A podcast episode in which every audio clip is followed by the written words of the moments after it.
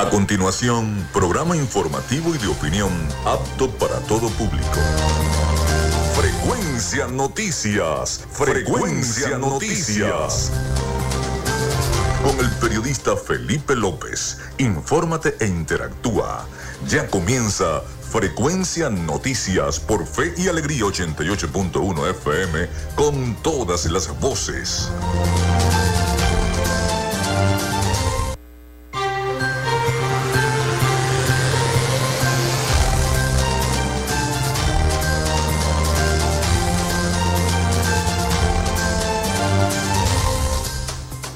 Amigos, muy buenos días. Ya estamos al aire en vivo y directo para todos ustedes a través de Radio Fe y Alegría 88.1 FM. ¿Cómo están? ¿Cómo se sienten? Feliz viernes. Feliz inicio de este fin de semana. Les saluda Felipe López. Mi certificado el 28108, mi número del Colegio Nacional de Periodistas el 10571. En la producción de este programa y Community Manager, la licenciada Joanna Barbosa, su CNP 16911. En la dirección de Radio Fe y Alegría, Iranía Costa. En la producción general, Winston León. En la coordinación de los servicios informativos, la licenciada Graciela Portillo. Nuestras redes sociales, arroba frecuencia noticias en Instagram y arroba frecuencia noti en Twitter. También mi cuenta personal, si me quieren seguir, es arroba Felipe López TV, tanto en Instagram como en Twitter.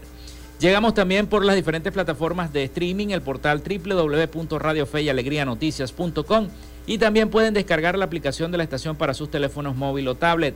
Recuerden que este espacio también se emite en diferido como podcast en las plataformas iBox, Anchor, Spotify, Google Podcast, TuneIn y Amazon Music Podcast y también en vivo a través de la emisora online Radio Alterna en el blog www.radioalterna.blogspot.com.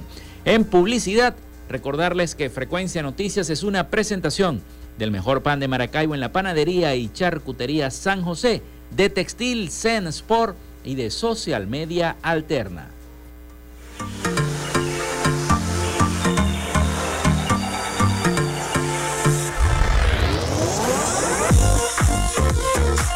Si estás buscando el mejor pan de la ciudad para tu hogar o piensas en un emprendimiento de comida rápida y necesitas el pan de hamburguesa o perro caliente más sabroso de Maracaibo, en la panadería y charcutería San José te estamos esperando con la mejor atención y el pan más caliente y delicioso. Tenemos para ti el pan francés, dulce, campesino, andino, el pan relleno de guayaba, las lambadas y las sabrosas quesadillas. También tenemos pastelería Estamos ubicados en el sector panamericano, avenida 83 con calle 69, finalizando la tercera etapa de la urbanización La Victoria. Para pedidos, comunícate al 0414-658-2768.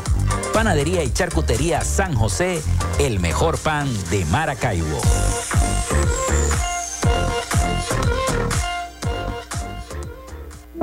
En Textil Zen Sports tenemos más de 30 años de experiencia en confección y bordado de uniformes deportivos, escolares y corporativos. Somos asesores creativos para hacer los uniformes de tus sueños con calidad. Chemises, camisas, pantalones, monos, franelas deportivas y mucho más. Comunícate por los teléfonos 0412-757-0472, 0414-362-2302 o en Instagram en arroba Textil Sports. Textil Sports. Confección y bordado profesional.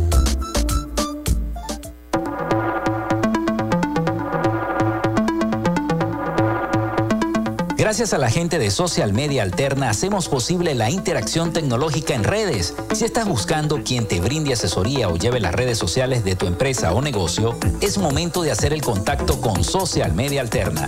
Diseño de logos profesionales, Community Manager, diseño y administración de páginas web, podcast y radio online Haz crecer tu negocio y la idea que tienes en mente en este momento. Llámalos al 0424-634-8306 o contáctalos en arroba social y establece ya un plan de contrato para llevar tus proyectos y productos profesionalmente en redes sociales. Recuerda, es Social Media Alterna.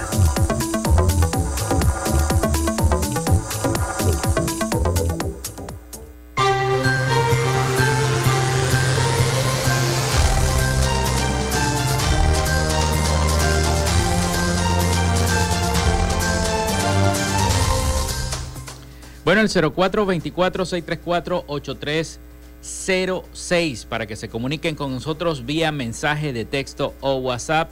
Por ahí es nuestra línea de comunicación. También nuestras redes sociales en eh, Instagram, arroba frecuencia noticias y en Twitter, arroba frecuencia noti. Y en TikTok también estamos.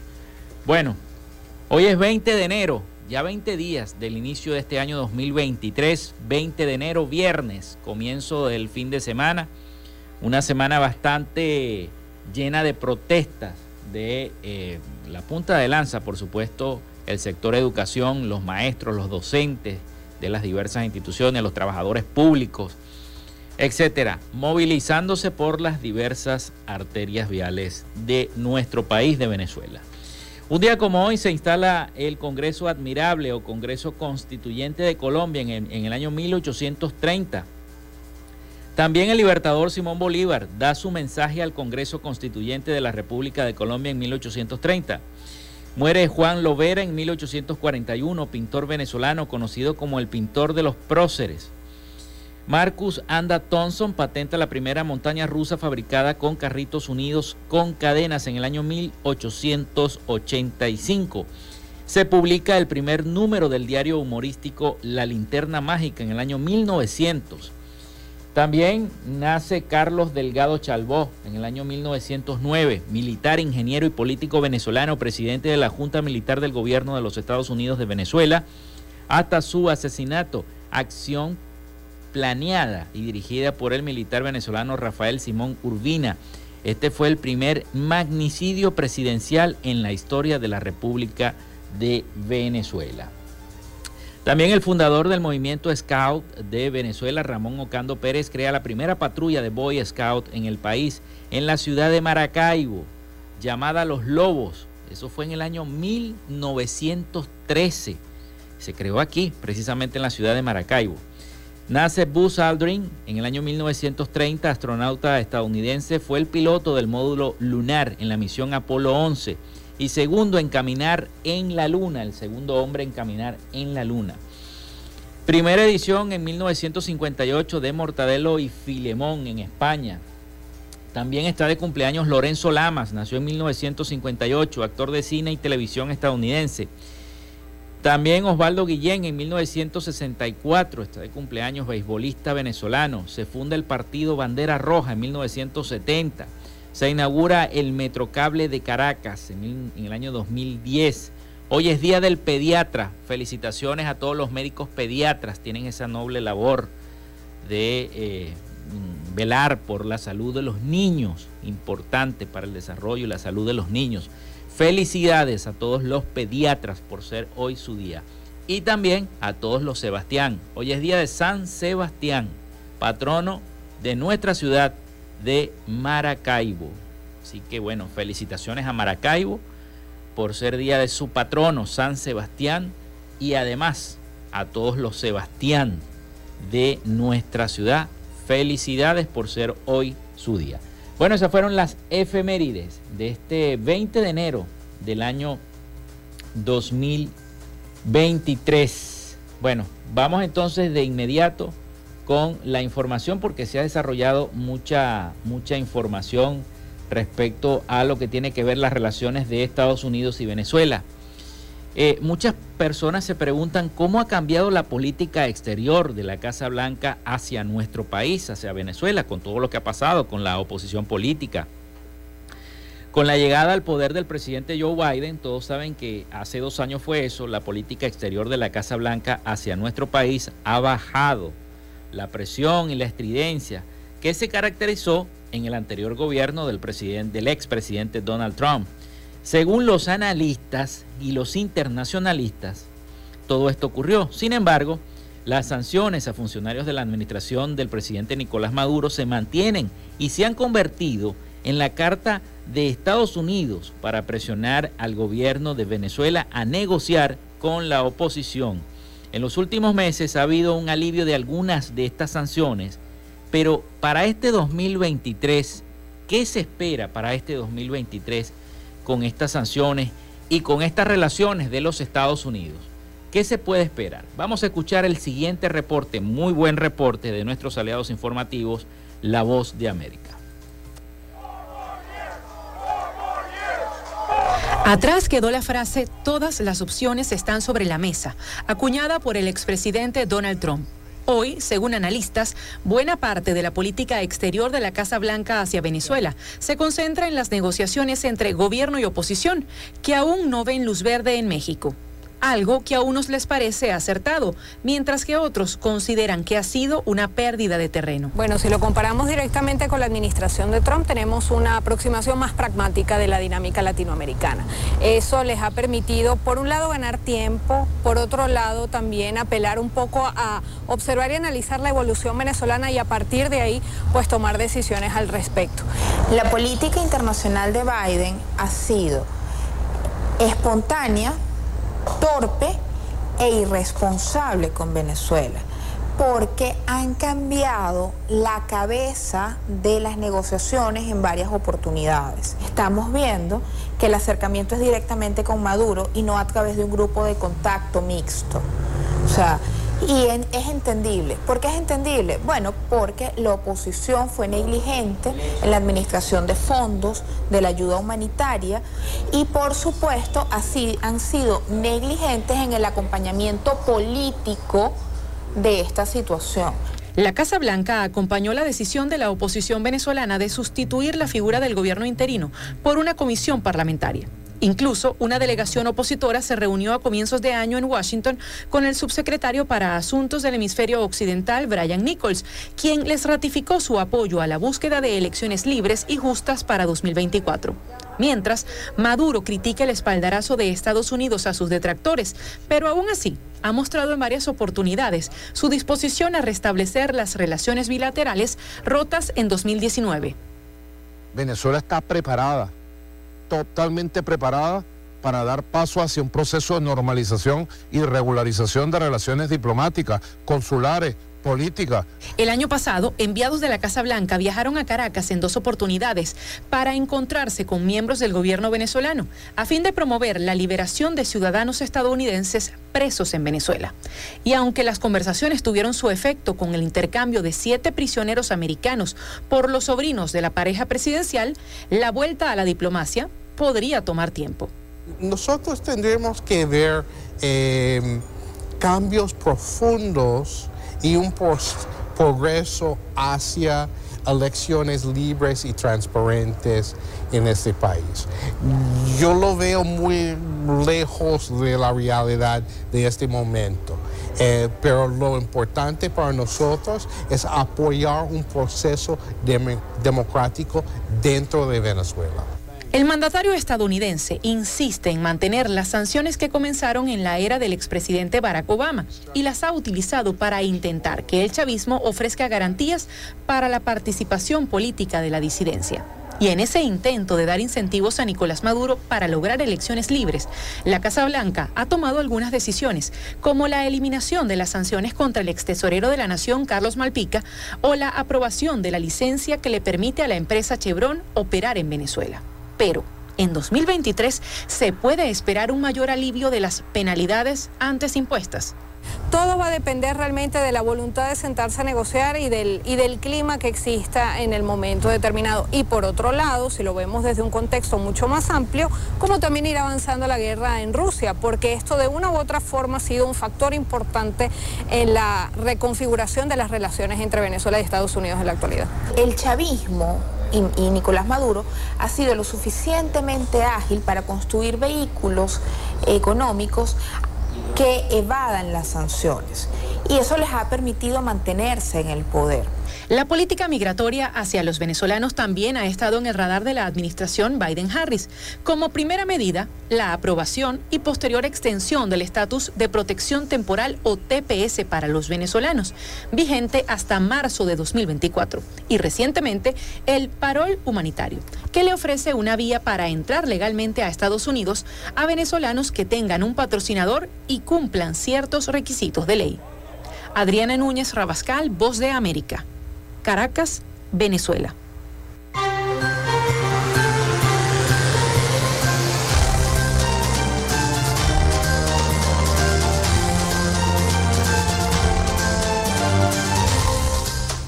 Muy buen reporte de nuestros aliados informativos La Voz de América sobre la situación de Venezuela para este 2023 y esa relación con los Estados Unidos, además con la política opositora de nuestro país, de cara precisamente a todas estas series de protestas que se están dando desde principios de año y que van a continuar la próxima semana, este 23 de enero. Todos saben lo que representa la fecha del 23 de enero para todos los venezolanos. Pero precisamente nuestro amigo y luchador social Carlos Petit me envía un mensaje y me dice, el gobierno después de publicar oficialmente el pago de la pensión para hoy viernes 20, cambió de forma, de, de forma irresponsable, el pago para el lunes 23 de enero.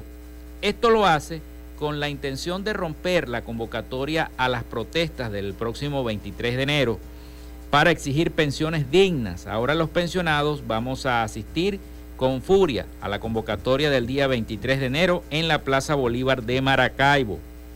Así lo dice nuestro amigo Carlos Petit. Bueno, Carlos, ahí está, leí tu, leí tu, tu mensaje, como siempre.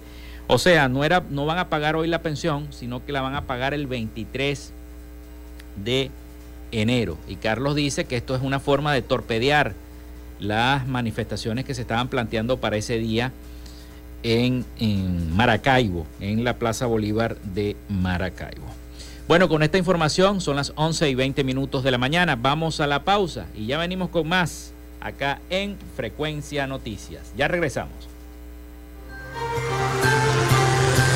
Ya regresamos con más de Frecuencia Noticias por Fe y Alegría 88.1 FM con todas las voces. Radio Fe y Alegría son las 11 y 20 minutos. Inicio del espacio publicitario. Cenisario Cristo de Aranza, un lugar cercano y seguro, especialmente consagrado para el resguardo de las cenizas de tus familiares difuntos, ayudando a preservar su recuerdo y elevando una oración por su descanso. Ubícanos en la Iglesia del Santo Cristo de Aranza, en la Avenida Los Aticos. Para mayor información, contáctanos al 0414-628-1643. Cenisario Cristo de Aranza, más cerca de ti. Fin del espacio publicitario. De lunes a viernes, justo a mediodía, usted tiene una cita con la información del momento en punto y seguimos. De 12 a 1 de la tarde por la Red Nacional de Radio Fe y Alegría. Punto y seguimos. La voz de la imaginación, donde los niños y las niñas siempre tienen la razón. Gracias, yo continúo. Te invito a escucharnos todos los sábados de 11 a 12 del mediodía. Donde los niños y niñas podrán escuchar los cuentos más extraordinarios y maravillosos. También conoceremos muchos libros y muchas palabras bonitas.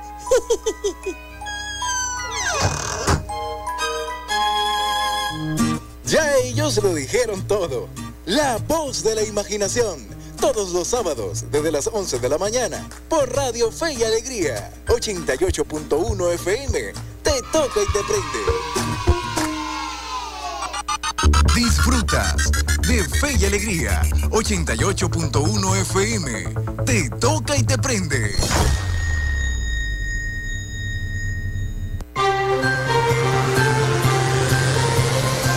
En sintonía de Frecuencia Noticias por Fe y Alegría 88.1 FM con todas las voces.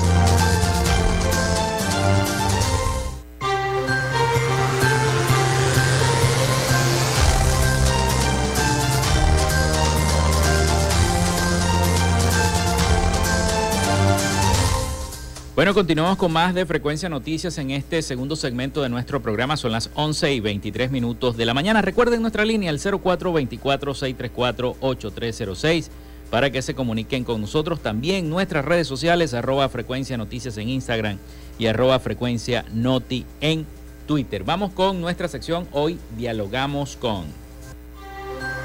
En Frecuencia Noticias, hoy dialogamos con... Hoy vamos a dialogar con la doctora Isora Gómez, presidenta de la Fundación Biblioteca Pública del Estado Zulia, en el marco de la Semana de la Zulianidad y también del aniversario de la biblioteca. Bienvenida, doctora, ¿cómo está? Bueno, muy buenos días, Felipe, muchísimas gracias. Sí, en efecto, esta próxima semana de verdad va a ser bien activa, bien importante en esta búsqueda de seguir sembrando un sentido de pertenencia, de amor por esta tierra. Es la Semana de la Zulianidad establecida con el propósito de exaltar durante ella todos los que son nuestros valores zulianos en todos los órdenes, patrimoniales, de las potencialidades, de la, de la expresión cultural, etcétera, que este, se hace presente y que nos ha de verdad identificado, incluso algunos hasta calificados como muy regionalistas, porque de verdad que el Zulia es una expresión, creo yo, de un país tienen todas sus características. Es un Estado-nación. De un Estado-nación, exactamente. siempre lo digo. Bueno, ¿qué nos tiene preparado este, en este aniversario de la biblioteca? Yo me imagino que ya debe estar recuperada. ¿no? Sí, no, la biblioteca está hermosa, ya.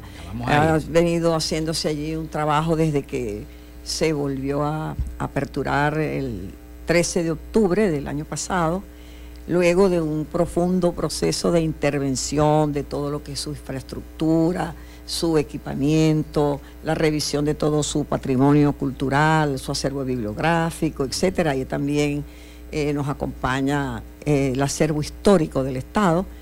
Y bueno, eh, desde que comenzamos las actividades realmente ha sido bien importante la participación.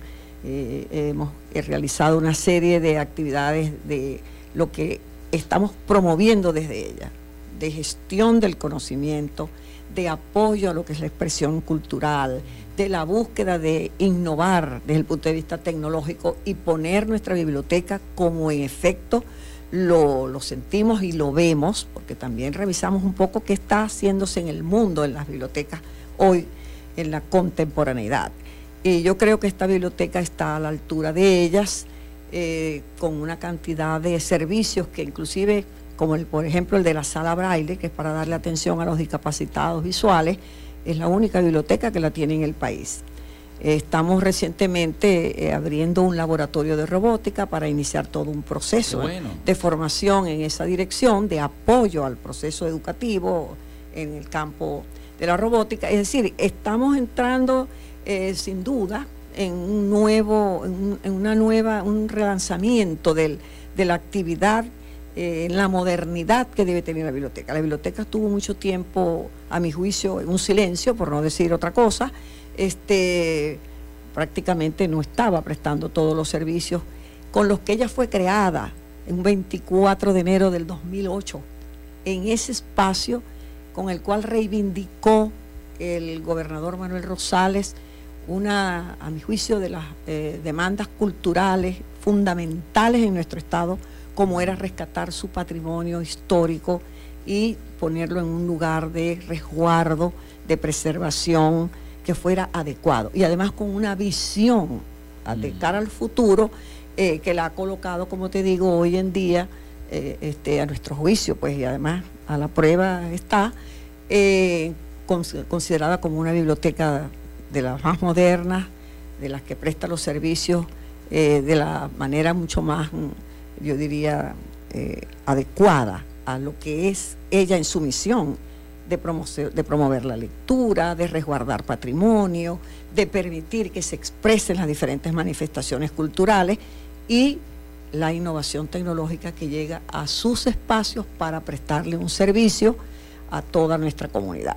Entonces, creo que eh, desde ese punto de vista el, gobierno regional en manos de Manuel Rosales Guerrero le ha hecho un, gran regalo, creo yo, de mucha relevancia a nuestro Estado en función de su crecimiento, de su desarrollo, porque las bibliotecas son apoyo desde el punto de vista educativo y cultural y nosotros no podemos concebir ningún desarrollo, ningún progreso, ningún avance si estas eh, fundamentales estrategias no son atendidas, consolidadas. Y eso es lo que se ha hecho, eh, tanto en el campo de la educación como en el campo de la cultura y en el campo de la salud y en la búsqueda de seguridad. El gobierno este, ha venido trabajando, yo creo que fuertemente, y yo creo que los resultados, cuando han estado en manos del gobernador Rosales, eh, han sido reconocidos. Doctora, vamos a hacer una pausa porque vienen los muchachos de, prensa a dar el avance informativo. Vamos a hacer la pausa y después seguimos hablando de todas estas uh, actividades que se van a realizar en el marco de este aniversario de la Biblioteca Pública del Estado Zulia y varias preguntas que le quiero hacer sobre la biblioteca. Ya regresamos con más de Frecuencia Noticias.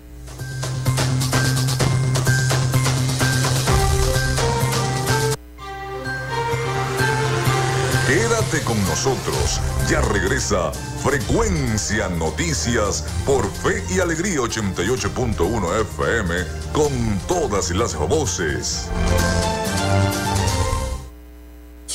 En Radio Fe y Alegría son las 11 y 29 minutos. Establecemos contacto entre las regiones. Caracas, Maracaibo, Guasdualito, El Tigre, Barquisimeto, Mérida, Tucupita, Ciudad Guayán, Cumaná, Machiques, Paraguaypoa, San Cristóbal, San Fernando de Apure, Maturín, Pariaguán, Anaco, Ciudad Bolívar, San Juan de los Morros, Puerto La Cruz, Nueva Esparta. Esta es la señal de Radio Fe y Alegría Red Nacional, con todas las voces.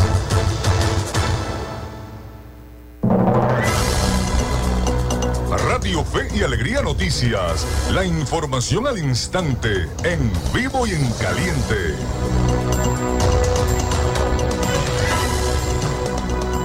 11 y 30 minutos de la mañana, a esta hora les informamos que en Carabobo, trabajadores de escuelas de fe y alegría se concentraron en el puente Santa Rosa de Valencia para exigir mejores salarios. Nuestra compañera Rosimar Sánchez con la información. Trabajadores de la educación de distintas escuelas de fe y alegría en Carabobo se reunieron este viernes en el Colegio Luisa Cáceres de Arismendi, en Valencia, donde se realizó una misa de acción de gracias en el marco de las actividades de la Semana del Docente. Luego, los maestros, personal administrativo, obreros y representantes se apostaron en el puente Santa Rosa, al sur de la capital carabobeña, para exigir mejores salarios. Les habla el profesor José Alberto González, eh, director de la Unidad Educativa Oscar Fernando Benedetti Fe Alegría. Tal como lo consagra la Carta Magna de la Constitución Bolivariana de Venezuela en el artículo 68, que tenemos la, el deber de salir a una protesta pacífica para la reivindicación de nuestros docentes. De igual manera, la Carta Magna eh, consagra en el artículo 91 que tenemos derecho de un sueldo digno, de un sueldo donde cada día podamos nosotros avanzar con las mejoras de la familia, que esté bien, que estén sanas y que nosotros con un sueldo podamos asistir a la escuela con entusiasmo, con alegría. En la manifestación participaron al menos 10 centros educativos. Con esta actividad, el personal docente de Fe y Alegría completó tres protestas esta semana en demanda de mejores condiciones salariales y laborales. Desde Carabobo, Rosimar Sánchez, Radio Fe y Alegría Noticias. Muchísimas gracias a nuestra compañera Rosimar y usted recuerde que estas y otras informaciones serán ampliadas en la emisión meridiana de Punto y Seguimos. Les acompañó Anthony Atencio. Radio Fe y Alegría Noticias, la información al instante, en vivo y en caliente.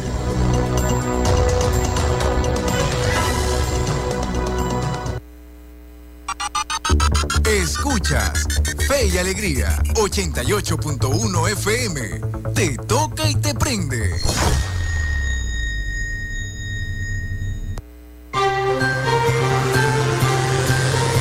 Estás en sintonía de Frecuencia Noticias por Fe y Alegría 88.1 FM con todas las voces.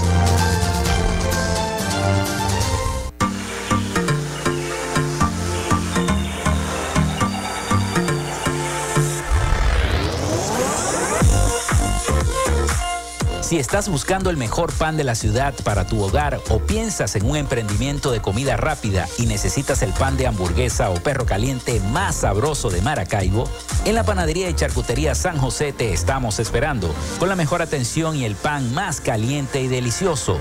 Tenemos para ti el pan francés, dulce, campesino, andino, el pan relleno de guayaba, las lambadas y las sabrosas quesadillas. También tenemos pastelería Estamos ubicados en el sector panamericano, avenida 83 con calle 69, finalizando la tercera etapa de la urbanización La Victoria. Para pedidos, comunícate al 0414-658-2768. Panadería y Charcutería San José, el mejor pan de Maracaibo.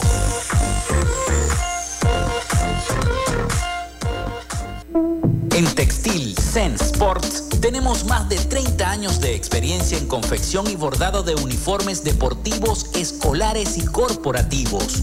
Somos asesores creativos para hacer los uniformes de tus sueños con calidad chemises, camisas, pantalones, monos, franelas deportivas y mucho más. Comunícate por los teléfonos 0412-757-0472, 0414-362-2302 o en Instagram en arroba Textil Sports. Textil Sports. Confección y bordado profesional.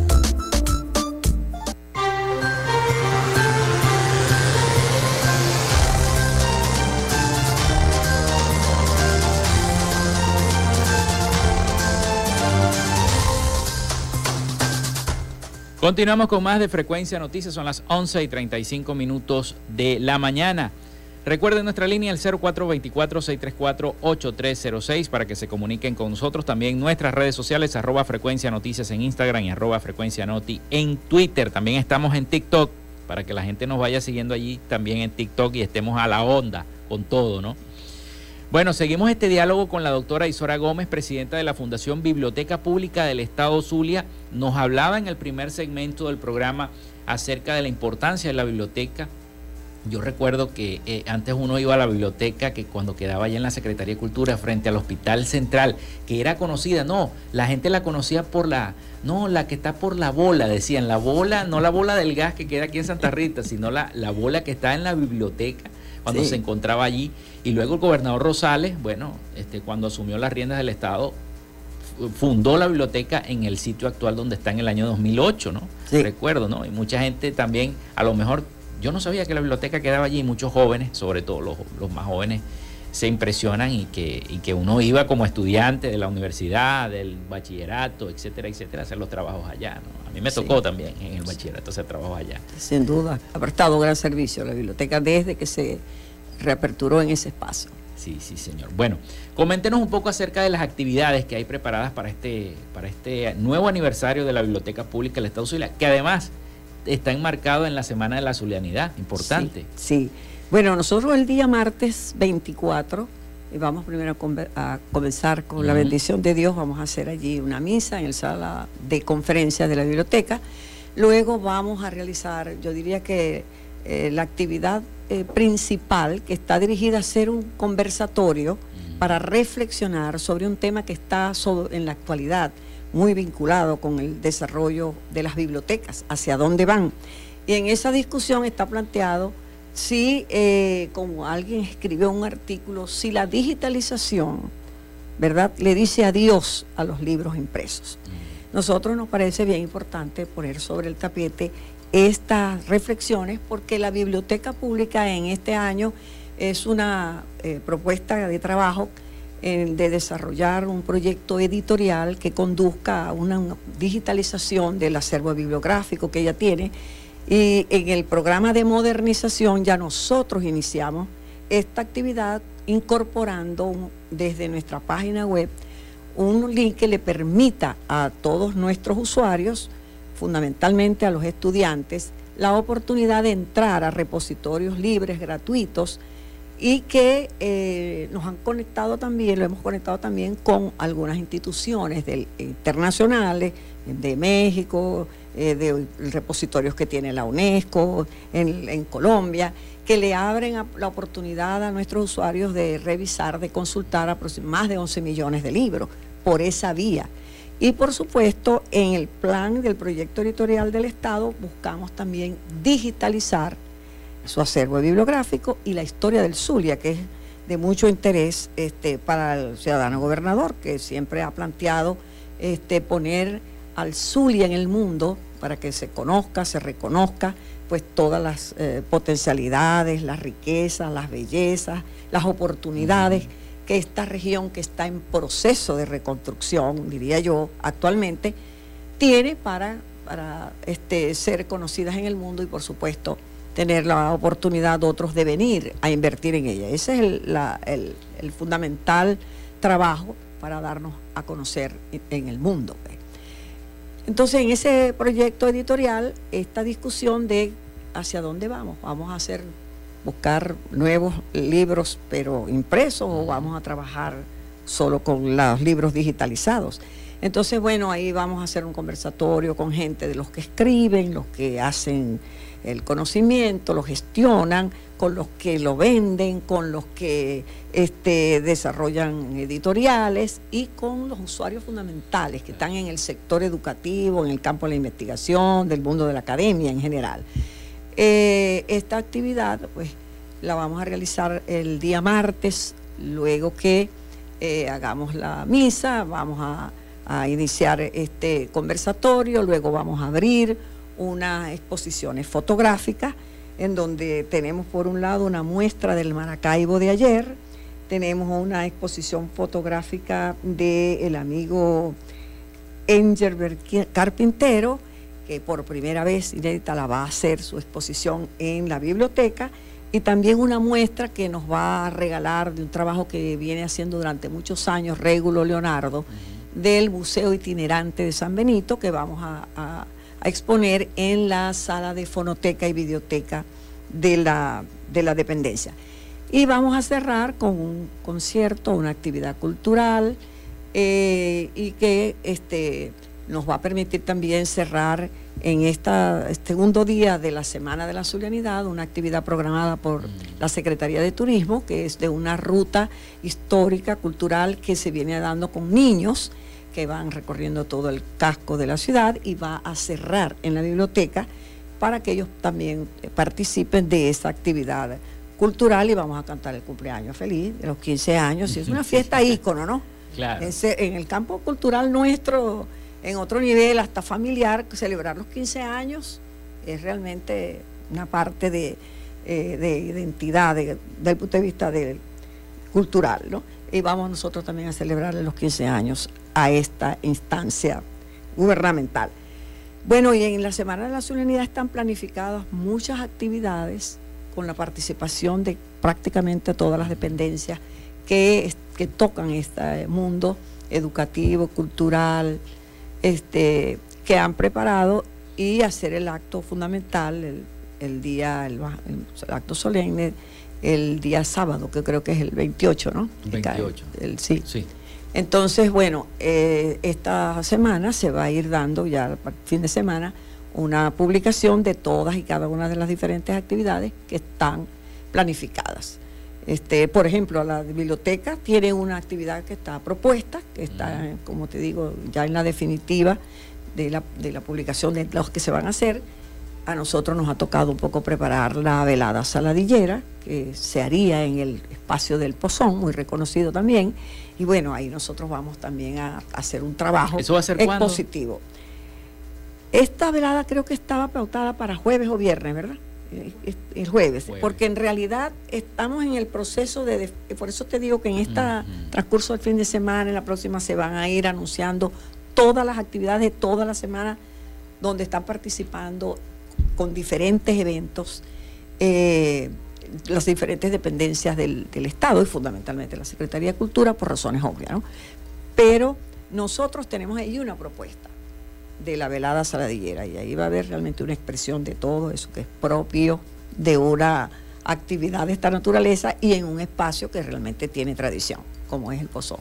Como es el Pozón y, bueno, este cuna de gaiteros también. Así es. Y, de, y de retreta.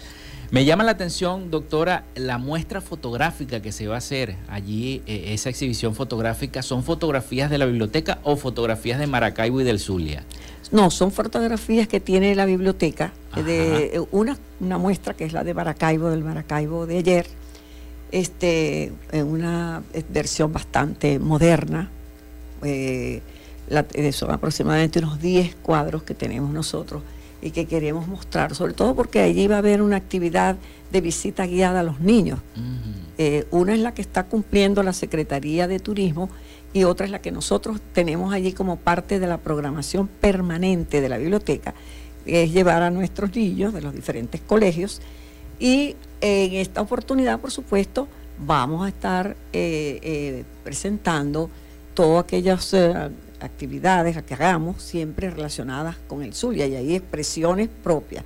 Está esta, esta muestra fotográfica del Maracaibo de ayer, está, como te dije, eh, una muestra que va a ser del Museo de San Benito, del Museo Itinerante San Benito. es una actividad que tiene durante muchísimos años en, el amigo Régulo Leonardo, uno de sus principales cultores. De verdad que él ha hecho ahí eh, muchos avances en todos los órdenes, en las publicaciones, en las diferentes este, expresiones que de este mundo de San Benito, que ustedes saben que también es una tradición muy arraigada, que hay espacios Sobre todo en el sur del lago. En el sur del lago, en, Cabimas, ¿verdad? Este, allí vamos a hacer esta exposición. Y la de el amigo Engelberg, que es eh, la primera vez que va a abrir esa exposición pictórica en la Biblioteca del Estado. Entonces, está referida al Zulia. Eh, es, como te digo, una oportunidad de abrir un conocimiento en este campo, digamos, del artista, los artistas plásticos, y que también eh, forma parte de esa gestión que nosotros llamamos del conocimiento. O sea, siempre buscamos que todas las actividades que se hagan en la biblioteca dejan un aporte, dejan una información, dejan un conocimiento en las diferentes expresiones de, eh, culturales o de educación formativas que allí se van generando. Hacemos una conferencia, o en este caso, vamos a hacer un conversatorio con diferentes actores. Allí hemos hecho invitación al doctor Antonio Tinoco, al profesor Jesús Ángel Semprún, que es el director del acervo histórico, a Yané Olier, que es una persona que ha estado dedicada a la parte de editorial, eh, va a participar también uno de los jóvenes que está en el mundo más digitalizado, el más eh, novedoso que hoy se ha presentado, que es el campo de la robótica. Va a haber la participación de otros historiadores y de un poeta como este ciudadano Luis Peroso Cervantes y de un académico como el profesor eh, Iván Cañizales, que es el decano de Ciencias Económicas y Sociales, en donde queremos un poco ver todos los puntos de vista y los principales actores que tienen que ver con consumidores, diría yo, de, esta, eh, de estos productos impresos digitalizados que están en el sector educativo. Entonces ahí eh, eh, ese propósito, ¿cuál es? Bueno, ahí vamos a hacer unas reflexiones que nos generarán un conocimiento, es decir, en dónde nos ubicaremos. Vamos a entrar en un problema de versus estos, estos son los que son los buenos y estos no son los adecuados, estos son los contemporáneos y los demás están atrasados. No, nosotros queremos encontrar en esa reflexión un equilibrio de qué importancia tiene, por qué tenemos nosotros que mantener el acervo eh, eh, patrimonial, histórico, cultural impreso y por qué hoy en día es tan importante multiplicarlo a través de la vía de la digitalización.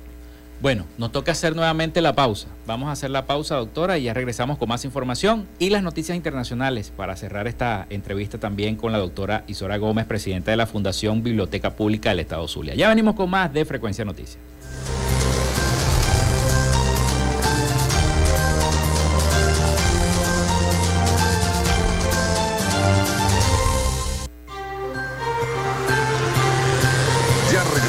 Con más de Frecuencia Noticias por Fe y Alegría 88.1 FM con todas las voces. En Radio Fe y Alegría son las 11 y 47 minutos.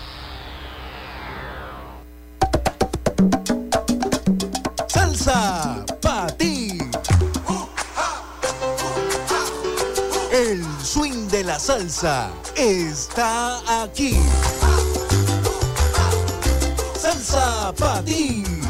Todos los sábados, desde las 3 de la tarde, por Fe y Alegría, 88.1 FM. Te toca y te prende.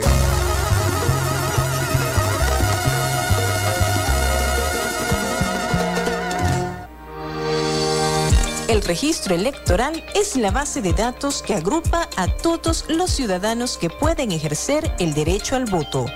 Si eres mayor de 18 años y no estás inscrito o si cambiaste de ciudad o región en los últimos años, escucha. Escucha. Hay una oficina regional electoral del Consejo Nacional Electoral en cada capital del estado donde de manera permanente puedes inscribirte o actualizar tu lugar de residencia, solo con presentar tu cédula de identidad. La meta es que los puntos de inscripción y actualización se multipliquen por todo el país, no menos de uno por municipio. Hazlo ahora y asegura tu derecho al voto.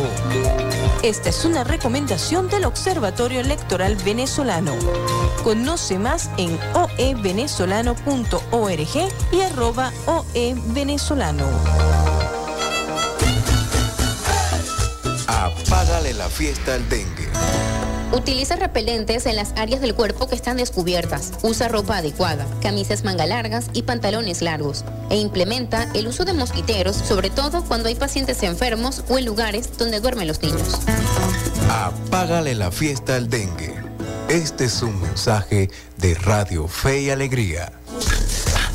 Pana, pican duro. Estás en sintonía de Fe y Alegría 88.1 FM. Toca y te prende.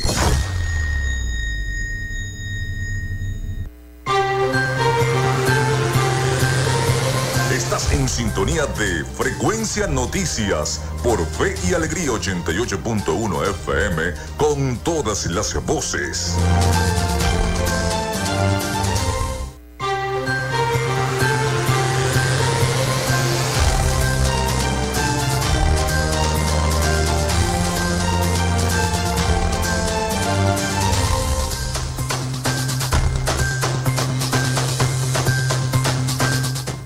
Bueno, continuamos con más de Frecuencia Noticias. Son las 11 y 51 minutos de la mañana. Nos quedan nueve minutos con esta entrevista que estamos realizando a la doctora Isora Gómez, presidenta de la Fundación Biblioteca Pública del Estado Zulia. En este último segmento, háblenos un poquito acerca de cómo está la biblioteca, este, cómo está la asistencia de la biblioteca, ese público que está yendo, los estudiantes, los universitarios porque mucha gente piensa, no, ¿para qué voy a ir a la biblioteca si tengo la internet? Yo por ahí me meto y hago todo. Pero lo bonito que es visitar una biblioteca, investigar. Eh, ¿Cómo está la afluencia? ¿Cómo se está moviendo la biblioteca? Bueno, yo diría que para nosotros ha sido muy grato, muy, mucha satisfacción este, la receptividad que ha tenido el haber vuelto a poner en funcionamiento esta institución. Eh, nosotros tenemos que llevar por razones de carácter eh, de trabajo, nosotros hemos estado interesados en lograr una certificación de la ISO 9001 de calidad de servicios y eso te coloca en una serie de requisitos que debes cumplir y uno de ellos es el llevar el control del el número de personas que asisten a las actividades que se hacen en cada sala de las bibliotecas. Y yo te podría decir con mucha satisfacción que desde que se aperturó de nuevo el 13 de octubre hasta que tuvimos el 19 de diciembre, que cuando se dieron las vacaciones colectivas, en la institución la biblioteca fue visitada por más de 8 mil personas en actividades internas en las diferentes salas, porque también hay unos espacios hermosos, un anfiteatro y un café en el cual hemos recibido no sabía mucha que gente. Había el café. Bueno, sí, y a lo mejor muchas personas que nos están escuchando tampoco saben. Bueno, ahí está el café Pergamino, que aprovecho para decirles que realmente este, tienen un café de calidad, una atención excelente. Eh, hemos preparado ese espacio, yo diría que muy bonito, tanto lo, como la presentación de ellos como este, lo que hemos eh, eh, abierto como espacio de café. Y también te digo, eh, ya hoy en día es para algunos de los historiadores, investigadores, un espacio donde ellos van a su café, eso es casi como que está en la naturaleza de esa actividad, ¿no? Siempre un café este, que no es solamente para la compañía y el compartir y el degustarlo, sino también porque forma parte a veces de hacer un alto en medio de una producción intelectual que a veces agota, ¿no? Y eso sin duda es eh, un espacio hoy en día en todas las bibliotecas del mundo, eh, casi que obligado de estar. Y les invito te invito, Felipe, para que te vayas a tomar un café con nosotros allí y a disfrutar de lo que tiene la biblioteca. Entonces, ese indicador, el número de personas, todas las salas funcionando, hemos hecho jornadas científicas, jornadas recreativas, jornadas expositivas, jornadas de trabajo para este, llevar la atención a, instancias que han solicitado el eh, poder desarrollar o iniciar el desarrollo de una actividades importantes en su institución. Verbigracia, por ejemplo, los jóvenes que están en la Cámara Junior y ellos comenzaron allí por hacer su revisión de su nueva directiva, etcétera. Y estamos en esa esta tarea de, participación conjunta en proyectos, etcétera. o sea que yo considero que desde ese punto de vista es un punto de referencia. Y también registramos cómo ha crecido el número de seguidores en nuestras redes. Nosotros, eh, cuando comenzamos en el, inicialmente mediados de enero, que empezó todo el proceso de recuperación de su infraestructura, este, empezamos a trabajar en la creación de una página web, que la biblioteca no, la tenía, y en la de las redes. Y de verdad, el registro ha sido bien importante. Eh, ahorita tenemos más de 5 mil seguidores aproximadamente. Y, en, nuestras redes, en la página web, aprovecho para invitarles a que nos sigan en ella, www.bibliotecapublicazulia.org o a través de nuestro Instagram, arroba Biblioteca Pública del Zulia. Nosotros a través de estas, eh, estas redes también hemos tenido un excelente contacto comunitario, diría yo, porque Ahí, por supuesto, ahí tú siempre tienes gente que te solicita alguna información, que escribe, que escribe etcétera. Esa experiencia también la estamos teniendo y te digo, para nosotros con mucha satisfacción porque nuestras redes están bien, bien este, desarrolladas, en, desarrollándose, diría yo, en esa comunicación con el exterior. Y en este año vamos a profundizar una línea de trabajo que nos lleve a una tarea, un, parte del plan de trabajo que, el gobernador nos ha señalado como parte de sus políticas gubernamentales. Él quiere que la biblioteca vaya a la comunidad, vaya a la familia, vaya a la parroquia en programas muy concretos y muy propios de ella, por ejemplo el de promover la lectura. Entonces, en este año vamos a profundizar eso porque hemos hecho algunos pinitos cuando comenzamos, cuando ya la abrimos.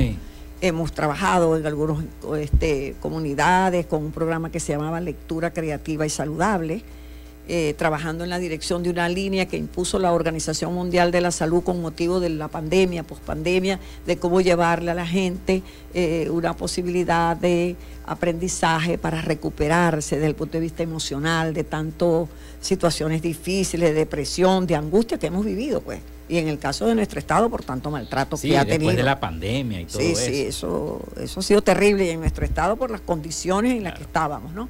Entonces, bueno, ese programa tiene ese propósito de llevar con gente especializada, médicos, psicólogos, orientadores, etcétera.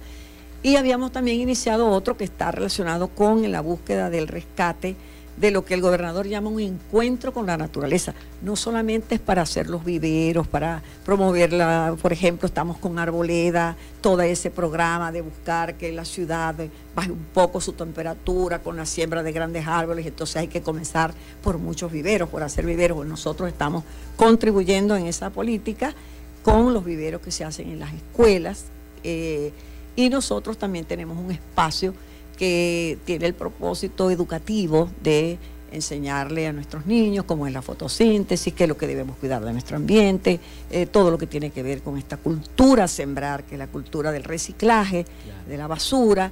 Bueno, eh, este programa que va a la calle y que llevaría a la biblioteca, estamos en este año por profundizar bien, buscando un apoyo para tener los medios de poder llevar el la tarea del conocimiento y de la lectura. Eh, estamos montados en un gran proyecto de hacer un bibliobús, de obtener un bibliobús. Bueno, eh, yo diría que la biblioteca eh, va creciendo en esa búsqueda de sembrar conocimiento, de modelar en el campo de la ciudadanía, de sembrar ciudadanía, del amor al Estado, a lo que tenemos, y trabajar apoyando al sector educativo y al sector cultural, que la Secretaría de Cultura viene también a nuestro juicio realizando un programa muy importante y no solo en Maracaibo, sino en todo el estado Zulia. Nosotros en esa dirección tenemos que montarnos en lo de la red de bibliotecas que están adscritas al Estado y que están en los diferentes municipios. Estamos buscando alianza con los alcaldes, es también motivación en algunos de ellos de hacer como una especie de réplica de lo que es la Biblioteca Pública del Estado en sus espacios. Y eso a mí me parece excelente porque estamos en una época en que esa posibilidad en el Estado Zulia, entre sus alcaldes y el gobierno regional con su gobernador, eh, desarrollar, sembrar, impulsar y buscar algunos resultados en el programa de reconstrucción de este Estado. Bueno, yo le quiero agradecer, doctora, ya se nos acabó el tiempo, son las 11 y 59 minutos de la mañana. Muchas gracias, Felipe.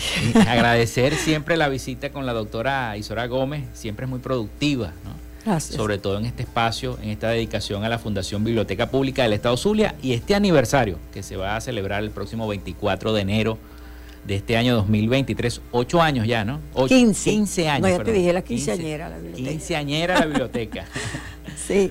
Bueno, muchísimas, bueno, muchísimas gracias. este Felipe. Ya en otra oportunidad hemos podido conversar también contigo y es una oportunidad para nosotros poder darle a conocer a la comunidad en lo que estamos, invitarlos a visitarnos, invitarlos a que puedan disfrutar de las diferentes actividades que nosotros venimos realizando a través de nuestras redes, que las repito, www.bibliotecapublicazulia.org, nuestra página web, y a través de nuestro Instagram, arroba Biblioteca Zulia, que en ellas, a través de ellas, nosotros pues, les vamos dando diariamente información de lo que venimos haciendo y hacia dónde vamos, en qué propósito estamos y en el que les invitamos para compartirlo con nosotros.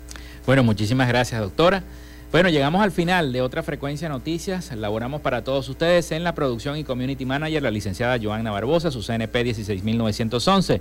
En la dirección de Radio Fe y Alegría, Iranía Costa. En la producción general, Winston León. En la coordinación de los servicios informativos, la licenciada Graciela Portillo y quien tuvo el gusto de acompañarlos, Felipe López, mi certificado el 28108, mi número del Colegio Nacional de Periodistas el 10571. Recuerden que Frecuencia Noticias fue una presentación de la Panadería y Charcutería San José, ubicada en la tercera etapa de la urbanización La Victoria, de Textil Zen Sport y de Social Media Alterna. Nos escuchamos mañana con el favor de Dios y la Virgen de Chiquinquirá. Hasta mañana.